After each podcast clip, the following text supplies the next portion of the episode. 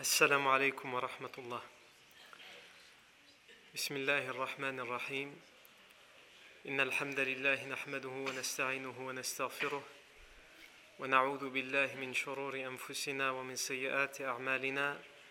من يهده الله فلا مضل له ومن يضلله فلا هادي له. وأشهد أن لا إله إلا الله وحده لا شريك له. وأشهد أن محمدا عبده ورسوله صلى الله عليه وآله وسلم.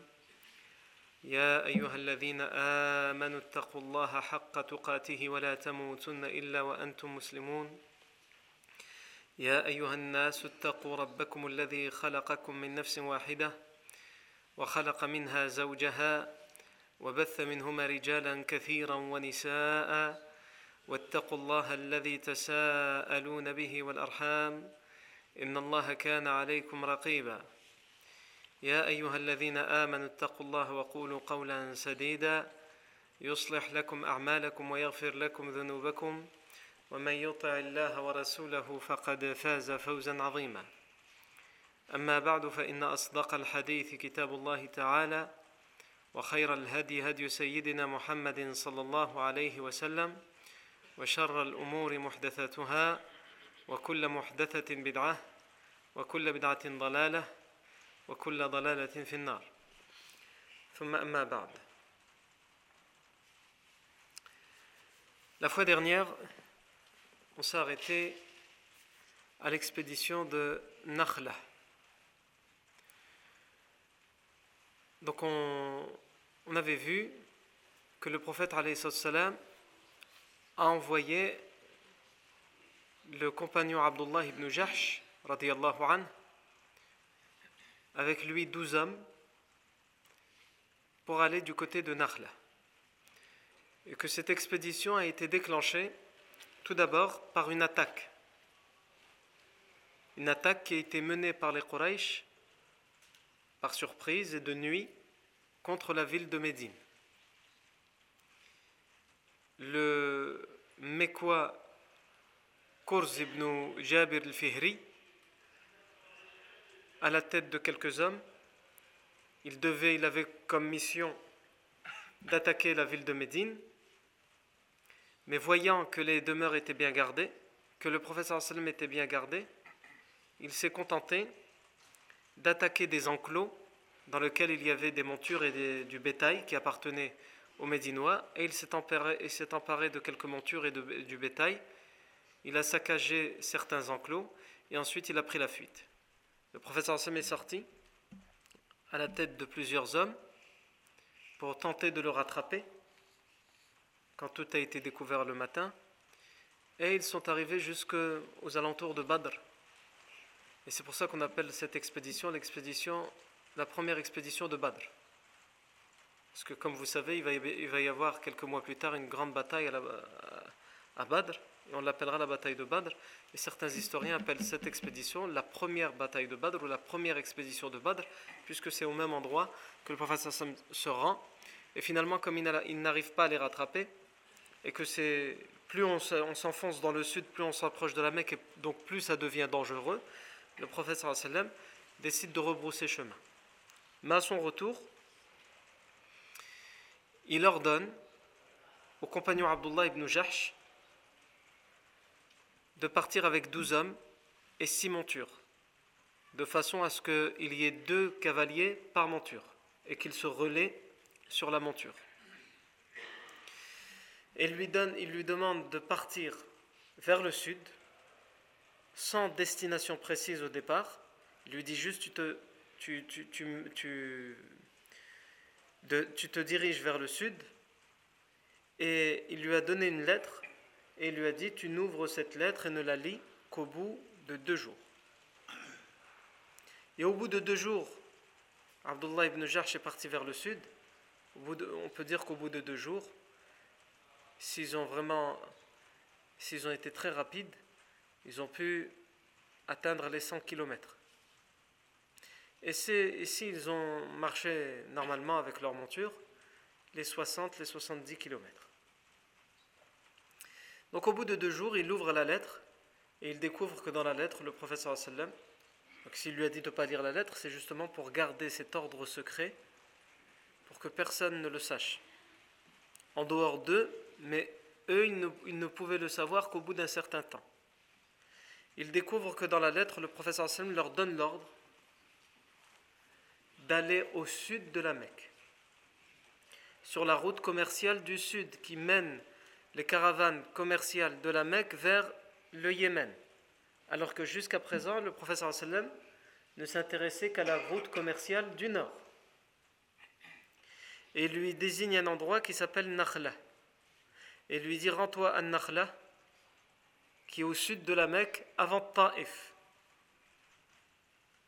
Rends-toi à cet endroit et prends tout ce que tu peux comme information sur les caravanes qui vont et viennent. L'ordre que le professeur me donne, c'est celui-ci. En fait, c'est une expédition d'éclaireurs. Cela veut dire qu'après l'attaque que Médine a subie, le professeur Hassan décide d'aller plus loin et de, ne plus menacer simplement la route commerciale du nord, mais aussi la route commerciale du sud. Donc ça veut dire que pour aller jusque-là, ils doivent passer par la Mecque. Mais évidemment, ils ne vont pas passer par la Mecque puisque ils risquent leur vie s'ils passent par la Mecque. Donc ils contournent la ville de la Mecque pour aller au sud. Et donc ils arrivent à Nakhla, ou plutôt avant d'arriver à Nakhla, le professeur Hassan avait bien précisé dans la lettre à Abdullah ibn Jahsh, il lui a dit précise, indique à tes compagnons de route la mission qu'ils ont et laisse-leur le choix. Au moment où ils vont savoir jusqu'où ils doivent aller, c'est-à-dire au sud, c'est-à-dire sur un terrain extrêmement dangereux pour eux, puisqu'ils seront très loin. Il n'y aura aucun moyen de s'échapper s'ils sont attrapés ou poursuivis ou pourchassés. Donc il va lui dire, laisse-leur le choix. Celui qui ne veut pas prendre ce risque-là, qu'il revienne. Il va leur laisser le choix, mais tous sans exception vont accepter de le suivre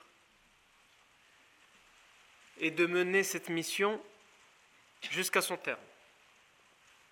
Et donc ils vont partir. Et sur le chemin, la chamelle qui appartient au compagnon Sa'd ibn Abi Waqqas et le compagnon Utbah ibn Razawan, ces deux compagnons se relaient sur cette chamelle. Comme on a dit, il y avait six montures, six chamelles pour douze hommes. Cette chamelle va prendre la fuite. Donc ils vont essayer de la rattraper, mais ils vont avoir du mal. Donc Abdullah ibn Jarj va leur dire écoutez, rattrapez votre chamelle, nous on ne peut pas perdre de temps. Il faut qu'on se dépêche parce que c'est trop risqué d'attendre, de chercher une chamelle, etc. Et surtout que le professeur Hassan leur a laissé entendre que c'est quelque chose qui doit se faire vite. Il leur a dit marchez vite pendant deux jours, ne lisez pas la lettre et ensuite lisez la lettre. Donc Abdullah ibn Jarsh, il leur dit rattrapez-nous dès que vous aurez retrouvé votre chamelle. Nous on continue, vous savez de toute façon où on va. On va à Nakhla. Sauf que Abdullah ibn Jarsh arrive avec ses dix hommes, puisqu'il lui en manque deux, sans Sa'ad ibn Abi Waqqas et sans Utbah ibn Razawan anhuma. Parce qu'ils ne les ont pas rattrapés. Donc au bout d'un moment, khlas, comme ils ne les ont pas rattrapés, ils vont penser que Sa'ad ibn Abi Waqqas et Utbah ibn Razawan sont retournés à Médine. Soit parce qu'ils n'ont pas réussi à retrouver leur chamelle, soit parce que quand ils l'ont retrouvé, il était trop tard pour réussir à les rattraper. Donc, étant donné que les jours passent et qu'il ne les, ne les voit pas arriver, il conclut que Saad ibn Abu Waqqas et Utba ibn Razawan sont rentrés à Médine. Et donc, il continue. Et à Nakhla, ils observent, comme le professeur Sim leur a demandé, il leur a dit observez et ramenez-nous les informations que vous pouvez. Le professeur Sim donc envoie ses éclaireurs uniquement pour la suite, c'est-à-dire il va, en fonction de ces informations, il va envoyer d'autres missions. Mais lorsqu'ils observent, finalement, ils découvrent qu'il y a une caravane qui appartient au Quraysh, une toute petite caravane, qui est chargée en raisins secs pour être revendue à la Mecque, qui appartient aux notables parmi les Quraysh. Et donc, étant donné qu'ils vont voir cette caravane, qui est menée par juste quelques hommes, moins qu'eux, eux, ils sont 12 et eux, sont moins. Euh, en face, ils sont moins. Abdullah ibn Jahsh, il va consulter ses compagnons de route en leur disant nous n'étions là que pour prendre des informations, mais finalement il y a une toute petite caravane qui passe, et celle-ci, nous pouvons avoir le dessus sur, cette caravane, parce qu'ils ne sont pas nombreux, et surtout qu'ils sortent à peine, quelques jours auparavant, d'une attaque à Médine où on leur a volé du bétail, où on leur a saccagé des enclos. Sans parler du fait que leurs demeures à la Mecque ont été confisquées, que leurs biens ont été vendus, etc. etc. Et donc ils vont tous accepter l'idée d'attaquer cette caravane. Sauf que, comme on l'avait dit la fois dernière, le souci qu'ils ont, c'est qu'ils sont dans le mois de Et le mois de fait partie des mois sacrés, que ce soit pour les idolâtres ou pour les musulmans. Et pendant les mois sacrés, il y a interdiction d'attaquer. On n'attaque pas pendant les mois sacrés. Donc, ils vont hésiter. Et c'est le dernier jour du mois de Rajab. Le lendemain, c'est Sha'ban. Donc le lendemain, c'est plus un mois sacré. Ils vont dire nous ne pouvons pas attaquer pendant un mois sacré. Mais en même temps, si on attend le lendemain, non seulement cette caravane se sera trop rapprochée de la Mecque, et en plus, elle sera rentrée dans ce qu'on appelle le haram, l'enceinte sacrée. Et donc ils essayent de peser le pour et le contre. Qu'est-ce qui est le plus grave? D'attaquer cette caravane pendant un mois sacré ou de l'attaquer dans l'enceinte sacrée. C'est-à-dire soit on l'attaque dans le mois sacré mais dans le désert, dans un endroit qui n'est pas sacré, ou alors on entend demain, ce sera plus une période sacrée, ce sera plus un mois sacré, mais ce sera dans l'enceinte sacrée. Et en plus, avec tous les risques que ça comprend, puisqu'ils se seront rapprochés dangereusement de la ville de la Mecque. Ils vont finalement décider de l'attaquer ce jour-là, le dernier jour de Rajab. Parce qu'ils vont considérer que entre l'un et l'autre, le pire des scénarios, la pire des transgressions serait d'attaquer ou de prendre le risque de, de faire couler le sang dans l'enceinte sacrée. Donc ils vont l'attaquer à ce moment-là. Mais évidemment, ils n'ont pas l'intention d'attaquer ou de tuer. Ils veulent juste prendre la caravane. Donc ils vont se mettre sur le chemin cette caravane. Et cette caravane va s'approcher. Et évidemment, les gens qu'il y a dans cette caravane sont à mille lieues de s'imaginer que devant eux, il y a un groupe de Médinois. Ils se méfient sur la route commerciale du Nord, mais là, c'est impossible que les Médinois ils arrivent jusqu'ici, c'est trop dangereux pour eux, ça voudrait dire qu'ils vont passer par la Mecque, comment ils vont faire? Ils vont prendre ce risque Impossible. Donc ils sont sûrs et ils sont confiants. Sauf que, en dehors des Médinois, pour leurs euh, leur euh, voyages commerciaux, ils craignent les bandits, ce qu'on appelait à l'époque les coupeurs de route. Il y en avait beaucoup. Et donc, quand ils les voient, ils voient le groupe de compagnons, ils pensent qu'ils peuvent, peut-être, soit ils ont affaire à des voyageurs, lambda, donc pas de souci, ou soit c'est des bandits, des coupeurs de route. Donc ils se méfient quand même. Mais à aucun moment ils se disent ça peut être des gens qui viennent de Médine pour nous attaquer sur la route commerciale du sud. Et donc ils vont avoir un moment d'hésitation quand ils vont les voir sur le chemin et qu'ils les attendent. Et ils s'approchent tout doucement et ils essayent de, de distinguer comment ils sont habillés les personnes, qui ils sont. Et parmi les compagnons, il y a un compagnon qui s'appelle Ukasha ibn Mihsan, qui lui va s'avancer devant le groupe. Et il se trouve que Ukasha ibn Mihsan, à ce moment-là, il n'a pas de cheveux sur la tête parce qu'il s'est rasé. Et on rencontre souvent dans ces routes-là des gens qui sortent de la Mecque en étant rasés parce qu'ils ont été faire une umrah. Quand tu reviens de la Mecque encore aujourd'hui, tu reviens le crâne rasé. Il y en a, tu fait la umrah. Donc, en voyant Ukash ibn Mersan, c'est celui qui est tout devant et qui le, distingue le mieux, il le voit rasé. Et donc, ils disent il n'y a pas de danger, ce sont des mu'tamir. Ce sont des gens qui sortent de la Mecque, qui ont fait une umrah et qui rentrent chez eux. Donc, ce sont juste des voyageurs. Et donc ils avancent, ils avancent sans crainte. Et finalement, quand ils se retrouvent devant eux, les Médinois, les compagnons du prophète sallam, leur annoncent la couleur. Et leur disent Nous sommes de Médine, vous nous interdisez l'entrée dans les lieux saints. Vous nous interdisez, vous nous combattez parce qu'on a choisi une autre religion que la vôtre. Vous avez confisqué nos demeures, vous avez pris nos biens. Alors, nous allons prendre votre caravane, nous allons prendre votre caravane, et ça ne rendra jamais tout ce que vous nous avez pris. Mais ce sera déjà un début. Et si vous tenez à vos vies, laissez-nous la caravane et allez-vous-en. Immédiatement, parmi les Quraysh, parmi ceux qui gardent la caravane, il y a Amr ibn al-Hadrami qui non seulement refuse de donner la caravane de raisins secs, mais en plus de cela, il attaque un compagnon qui s'appelle Waqid ibn Abdullah. Et Waqid ibn Abdullah se défend et il arrive à avoir le dessus sur lui et il le tue. Et c'est là la première personne dans l'histoire de l'islam qui est tuée.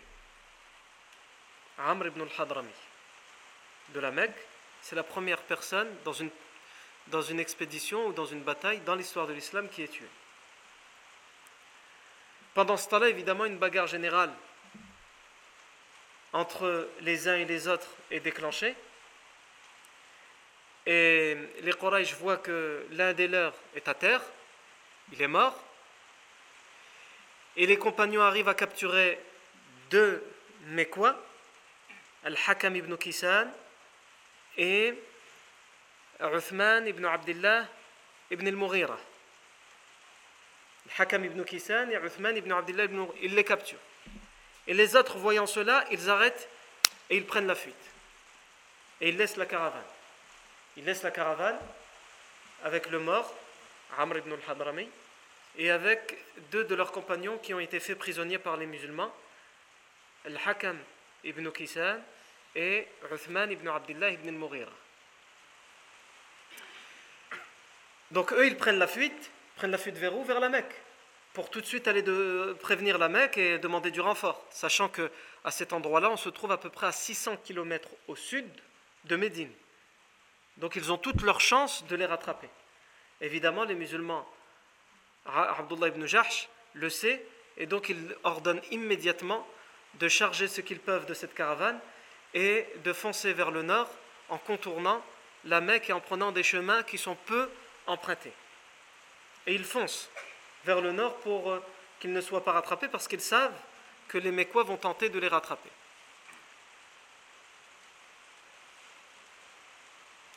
Ici, on a besoin de savoir deux choses. La première, comment l'information va être reçue dans la ville de la Mecque. Et d'autre part, comment l'information va être reçue dans la ville de Médine par le professeur Sam et les compagnons. Commençons par la Mecque puisque c'est la plus proche. Et c'est eux qui vont avoir le temps de prendre tout de suite des décisions. Le professeur Sallam est à 600 km au nord. Ce n'est pas encore ce qui se passe. Il va le savoir bien plus tard. Pas comme aujourd'hui, il y a le téléphone, il y a tout ce qu'il faut, tu préviens tout de suite. Non. Avant, on attendait. On attendait les informations. On disait on attend les informations du désert. Soit qu'un voyageur nous ramène, soit que mais dans tous les cas, ça vient des jours après que l'événement se soit passé. Quand les Mécois qui ont fui et laissé la caravane derrière eux arrivent à la Mecque, ils préviennent évidemment les notables, et les notables montent immédiatement une expédition de plusieurs cavaliers dans plusieurs destinations vers le nord pour essayer de retrouver leur caravane. Et ils n'arriveront pas à les rattraper, puisque les Médinois ont pris de l'avance et ils savent qu'ils vont être pourchassés, donc ils, ne s'arrêtent pas. Ils ne se permettent pas de se reposer, ils foncent vers le nord et donc ils ne seront pas rattrapés. Ça, c'est la première décision que la Mecque prend. La deuxième chose, les notables de la Mecque sont en rage. Pourquoi? Parce qu'ils ont un mort et deux prisonniers. On a tué quelqu'un chez eux eux, ils ont l'habitude de tuer les musulmans. Mais ils n'ont pas l'habitude à ce qu'on tue des personnes chez eux. C'est la première fois qu'on a tué chez eux quelqu'un, ou qu'en tout cas des musulmans ont tué chez eux quelqu'un. Donc ils sont en rage, ils ont perdu une personne. Et ils étaient beaucoup dans tout ce qui est la fierté, etc. Donc comment ils vont raconter ça aux autres tribus? C'est aussi le candidaton dans leur tête qui se passe. La deuxième chose, la caravane a été prise. Donc eux, ils pensaient avoir eu le dessus avec l'attaque par surprise qu'ils avaient menée à Médine, mais c'était une attaque lâche, de nuit, saccager des enclos, prendre du bétail. Alors que là, les musulmans ont répondu à cette, à cette attaque lâche par le fait de les attaquer chez eux, et même plus au sud. Donc ils se mettent encore plus en danger, ils prennent ce risque, ils ont pris la caravane, ils ont tué quelqu'un, et ils ont même fait deux prisonniers. C'est pire encore que de prendre du bétail et, de l'argent ou de la marchandise. Et autre chose, évidemment, ils sont également en rage parce que même s'ils savaient qu'ils n'étaient plus tranquilles pour leur route commerciale du nord et qu'ils envoyaient moins de, de, voyages, de caravanes et que depuis que les musulmans étaient au nord et qu'ils allaient et venaient sur la route commerciale du nord, qu'est-ce qu'ils faisaient les Mécois? Ils envoyaient des caravanes, mais des grandes caravanes, avec des dizaines et des dizaines d'hommes armés, pour qu'ils soient capables de les défendre.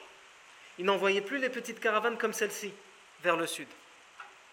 Et maintenant, avec ce qui vient de se passer, ils savent que maintenant ils ne sont plus tranquilles ni au nord ni au sud. Et ça, ça change tout. Parce qu'ils avaient concentré tous leurs efforts pour continuer à gagner leur argent vers le sud. Et du coup, à partir de maintenant, ils savent qu'ils sont en danger, qu'ils sont menacés à la fois au nord et au sud. Troisième chose à la Mecque, c'est que les Mécois, comment ils vont réagir à ça? De deux manières. D'abord, il faut absolument le mort, on ne peut plus rien faire. Pour lui, il est mort. Par contre, les deux personnes prisonnières, il ne faut surtout pas qu'ils continuent à être prisonniers, parce que ce sera entre guillemets la honte devant les autres tribus. Et il faut absolument qu'ils restent vivants pour qu'on puisse se vanter de les avoir fait libérer. Même si on doit payer euh, d'énormes richesses contre leur, euh, pour, rançon pour la, contre leur libération, il faut absolument les libérer. Et la deuxième chose, ils vont envoyer des émissaires dans, les, dans toute la péninsule arabique pour faire une propagande. Cette propagande dira quoi? Dira voilà Mohammed et ses compagnons, ils tuent sans aucune pitié, comme les propagandes qu'on peut entendre aujourd'hui à l'égard des musulmans. Ils tuent sans aucune pitié. Et surtout, ils ne respectent pas les mois sacrés parce qu'ils ont tué pendant le mois sacré c'était un jour de Rajab. Et vous savez que vous respectez les mois sacrés, et les musulmans prétendent aussi respecter les mois sacrés, et eh bien voilà comment ils ont transgressé les mois sacrés. Et donc le bruit court dans toutes les tribus arabes que les musulmans ne respectent pas les mois sacrés. Pendant ce temps-là, on arrive à présent à Médine. Le compagnon Abdullah ibn Jahsh, radiallahu anhu, arrive à Médine. Il arrive à Médine avec ses compagnons Waqid ibn Abdullah, avec Ukasha ibn Mihsan. Il arrive avec ses dix compagnons, Ukasha ibn Mihsan, celui qui avait la tête rasée. Ce n'est pas n'importe lequel des compagnons. C'est un compagnon qui s'est converti parmi les tout premiers à l'islam. Il fait partie de Sabiqun al-Awwalun, des tout premiers à avoir dit la ilaha illallah. Ukasha ibn Mihsan, on a un hadith qui nous a rapporté dans l'authentique de Bukhari et Muslim, très connu, qui le concerne.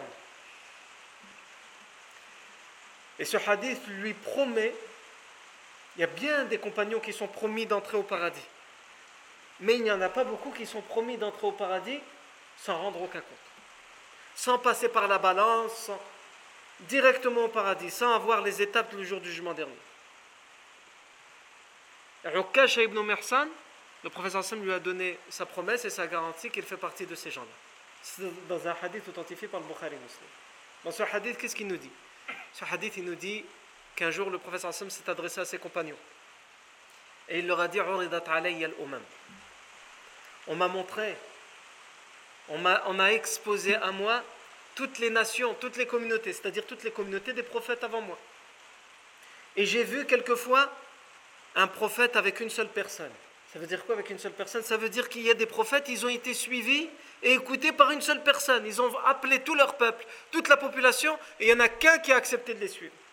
Il a dit J'ai vu des prophètes avec une seule personne. J'ai vu des prophètes avec seulement deux personnes. J'ai vu des prophètes qui avaient avec eux il dit dans le hadith. Ar-Raht en arabe, ça veut dire c'est un nombre qui ne dépasse pas 10. Quelques personnes, Yarni, mais ça ne dépasse pas 10. Moins d'une dizaine. Et il dit même, et j'ai vu des prophètes sans personne, tout seul. Certains prophètes viennent devant Allah et il n'y a personne qui les a suivis. Il a dit jusqu'à ce que je vois tout l'horizon rempli de monde. Et j'ai espéré au fond de moi que ce soit ma nation et ma communauté. Et il dit, mais on m'a dit, c'est la nation et la communauté de Moussa. Voici Moussa et sa nation. Alayhi salam. Et il dit ensuite, on m'a dit, mais plutôt regarde par ici. Il dit, j'ai regardé du côté qu'on m'a montré et j'ai vu tout l'horizon rempli, rempli de monde.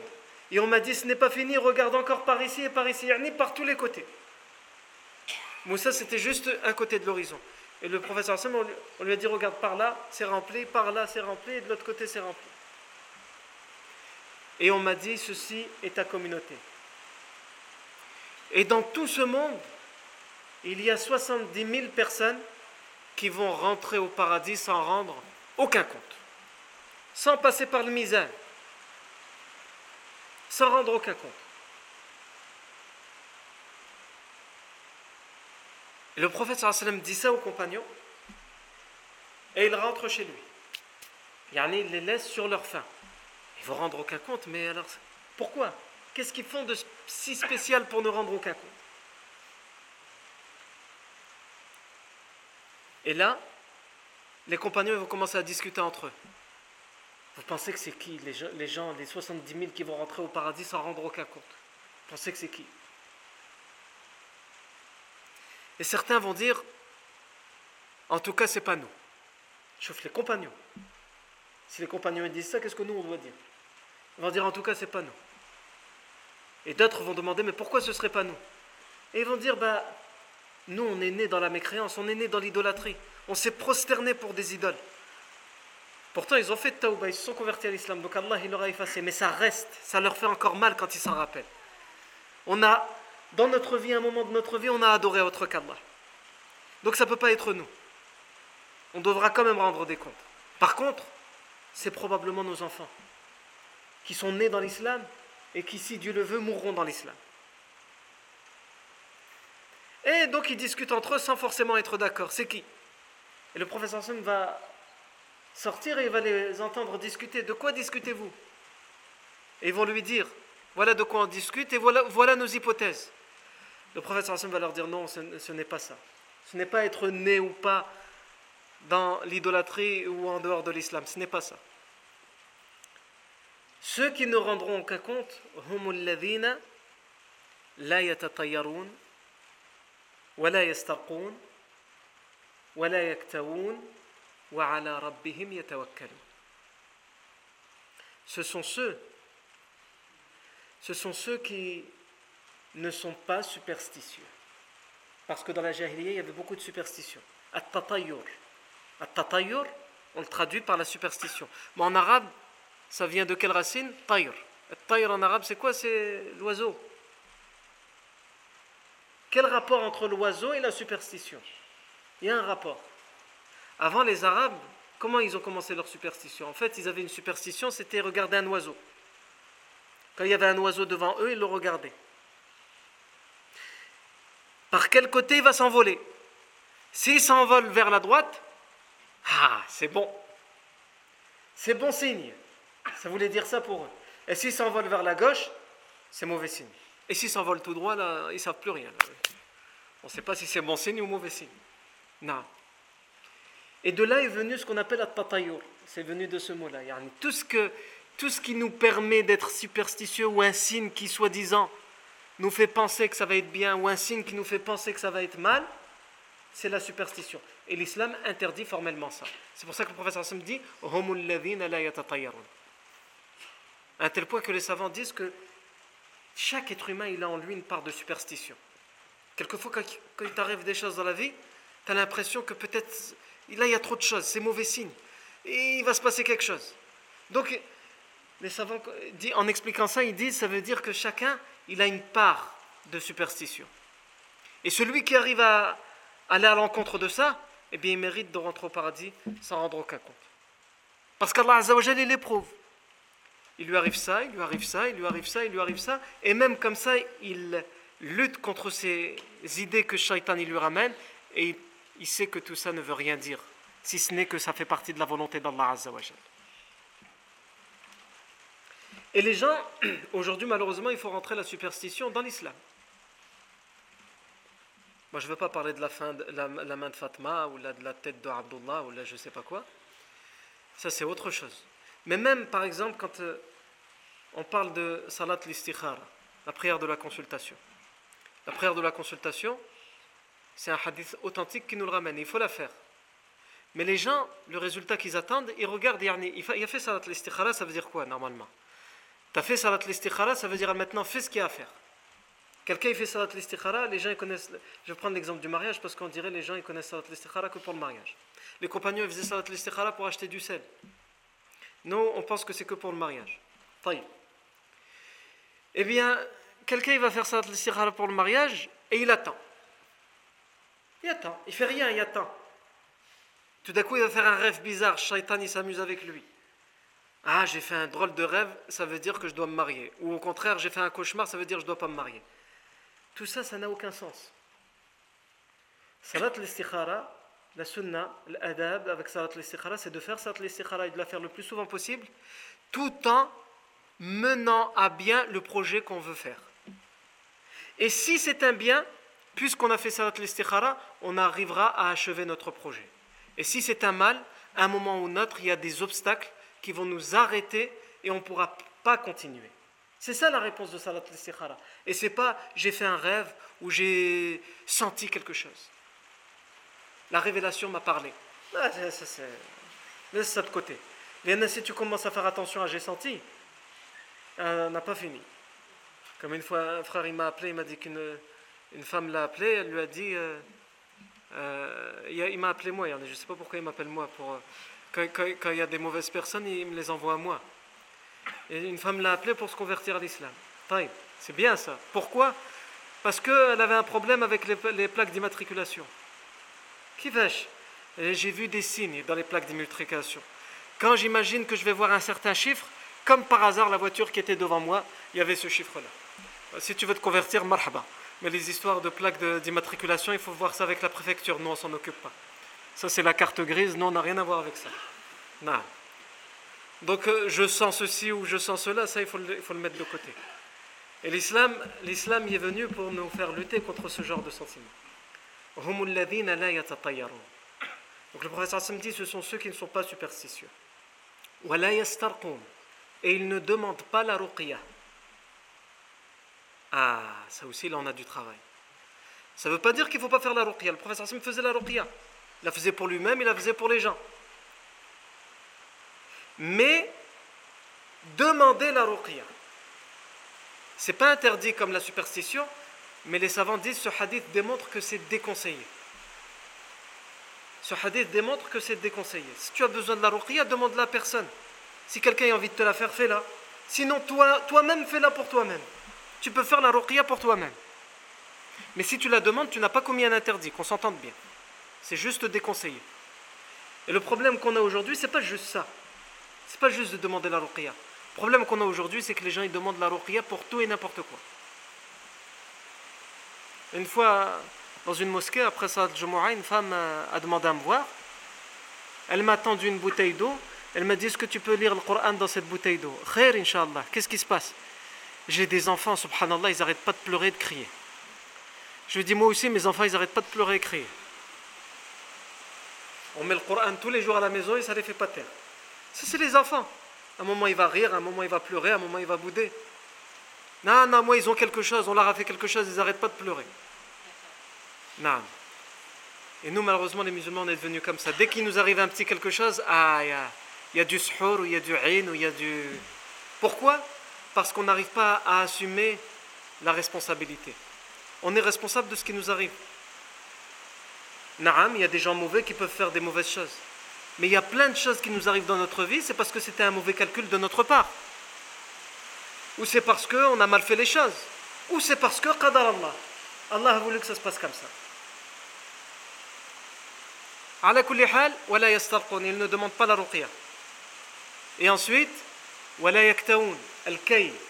Avant, pour euh, guérir certaines blessures ou certains abcès, on, faisait, euh, on forgeait du fer, on faisait chauffer euh, une épée ou un couteau ou un fer, quelque chose en acier, et ensuite on l'apposait, on brûlait la, blessure qu'on voulait guérir. Et donc ça faisait très mal. Mais c'était une façon de guérir de certains abcès ou de certaines. Et le sallam a aussi dit ceux qui vont, être, qui vont rentrer au paradis sans, rendre aucun compte, ce sont ceux qui ne font, pas font pas ça. Pourquoi? Les savants disent parce que même si dedans il y a un remède, c'est aussi une sorte de torture. On fait mal à la personne. Et il y a aussi beaucoup de savants qui disent en vérité ici, quand le professeur Sam dit il ne pratique pas cette, euh, ce remède, c'est pour celui qui a plusieurs remèdes en face de lui et il choisit celui-là. Alors qu'il y a d'autres possibilités de guérir. Il peut prendre des médicaments, ou comme aujourd'hui il va mettre certains pansements ou certaines pommades, et non, il préfère faire ça. Et ça, c'est une sorte de torture, même si c'est un remède. Non. Donc ce sont eux, et le professeur Hassan termine par dire Et ils s'en remettent à leur Seigneur. Et ici, pourquoi je parlais du compagnon Ukash ibn Mirsan? Ukash ibn Mirsan, il se lève. Et il dit Invoque Allah Azzawajal pour que je fasse partie de ces gens. Ô messager d'Allah, invoque Allah pour que je fasse partie de ces gens. Et le professeur Hassan lui répond Anta tu fais partie de ces gens. Ukash ibn Mersan, toi, tu fais partie de ces gens. Khlas. À ce moment-là, il y en a un autre qui a sauté sur l'occasion. Un autre compagnon, il se lève et il dit Moi aussi, au messager d'Allah, invoque Allah pour que je fasse partie de ces gens. Et le professeur Sam va lui répondre cette célèbre parole Sabaqaka biha Ukasha. Ukasha t'a déjà devancé. Fallait demander avant lui. Chauffe la hikmah du professeur Les savants nous disent, quand ils expliquent cette parole, ils disent soit ça veut dire qu'en fait, le professeur pourquoi il a dit Ukashan taminhum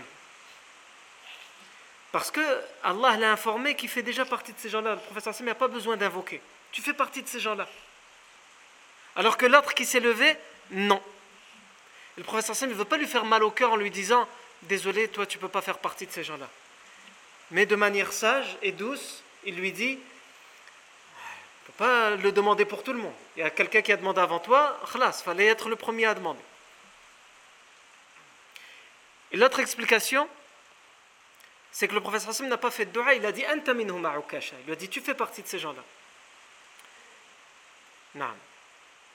Ou plutôt, il a fait de dua, puisqu'on a déjà expliqué avec la première explication qu'il n'aurait pas fait de dua. Mais si on considère qu'il a fait de dua et que c'est grâce à cette dua qu'Ukasha fait partie de ces gens-là, eh bien le professeur a dit non à cette deuxième personne parce que s'il lui avait dit oui à lui, ça veut dire qu'il ne, pouvait plus dire non à quiconque lui demanderait. Et donc automatiquement, chaque personne qui lui demanderait, le professeur Sam fait l'invocation. Et l'invocation du professeur Sam est exaucée par Allah. Donc c'est pour fermer la porte. Là, s'il y en a un qui l'a demandé en premier, on lui a fait cette faveur. Maintenant, les autres, c'est fini. Faites vous-même votre dua pour demander à Allah Azzawajal qui vous donne cette faveur.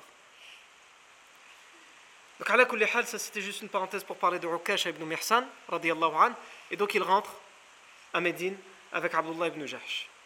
Le prophète Hassan, quand il les voit arriver, il a déjà entendu certaines personnes, certains bruits qui courent dans le désert, comme quoi les compagnons auraient attaqué la caravane, auraient fait un mort, et dans le mois sacré.